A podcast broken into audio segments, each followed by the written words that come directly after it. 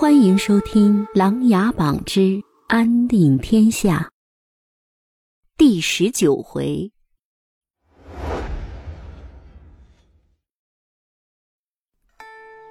风雨十年又十年，姐妹情谊深如海。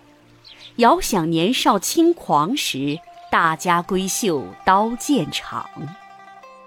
三人一前一后走进阁里，端起清茶，无忧无虑地畅聊起来。三个人都是人近中年，欢快地诉说着曾经的过往、年少的轻狂、以前的山盟海誓、以前的点点滴滴。不知不觉已近晌午，霓凰拿出桃花仙酒，三人又痛快地喝讲起来。霓凰，你虽年近四十，但是依旧貌美，常年孤居于此。若这世上遇见有缘人，你还是夏冬姐。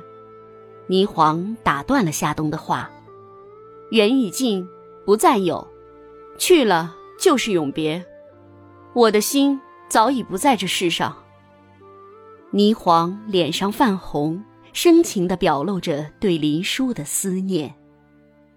穆青耷拉着脑袋，他也深知姐姐的心早已埋在了梅岭。穆青碰了碰夏冬，说道：“夏冬姐，什么时候把聂风大哥和你的公子带到我们幕府啊？”夏冬明白，穆青故意岔开了话题。行，等奏事阁协助太子和长陵王他们完成了任务就来。好，等着你们家人。庭生已经成为长陵王了，太子也入主东宫长大了，时间过得好快啊。霓凰望着窗外的桃花，眼里多了些回忆。夏冬点点头：“是的，皇上为了大梁，夜以继日的整理朝政，用心良苦的栽培太子和长陵王。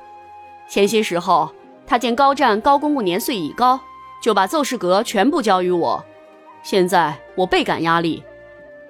夏冬姐姐忠心为大梁，皇上对你又是信任有加，我们这一批人能做事的屈指可数。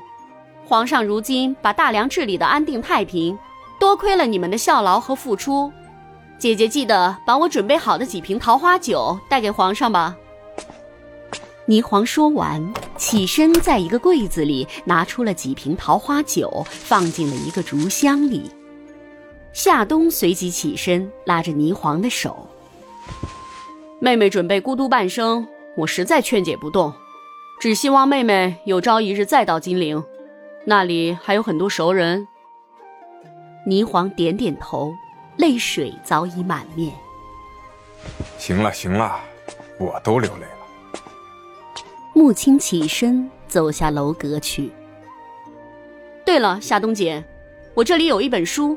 还麻烦你转交给皇上，是林殊哥哥托人带给我的，说景言如果遇到困难的时候，让我务必转交给他。说完，霓凰从一个柜子里拿出一个书盒，从里面拿出一本书来，《大梁国策论》。夏冬点点头，小心翼翼地把书收好。两姐妹走出梅岭阁，依依不舍道别。此去一别，又不知何时才能相见。穆青送走了夏冬，回头望了望梅岭阁，摇了摇头，刚要上门，幕府的一个将士王德言上前禀报，有从金陵来的人要急着找穆王爷。穆青一问是黎刚他们，便急忙往幕府赶去。本集故事播讲完毕，欢迎订阅与分享。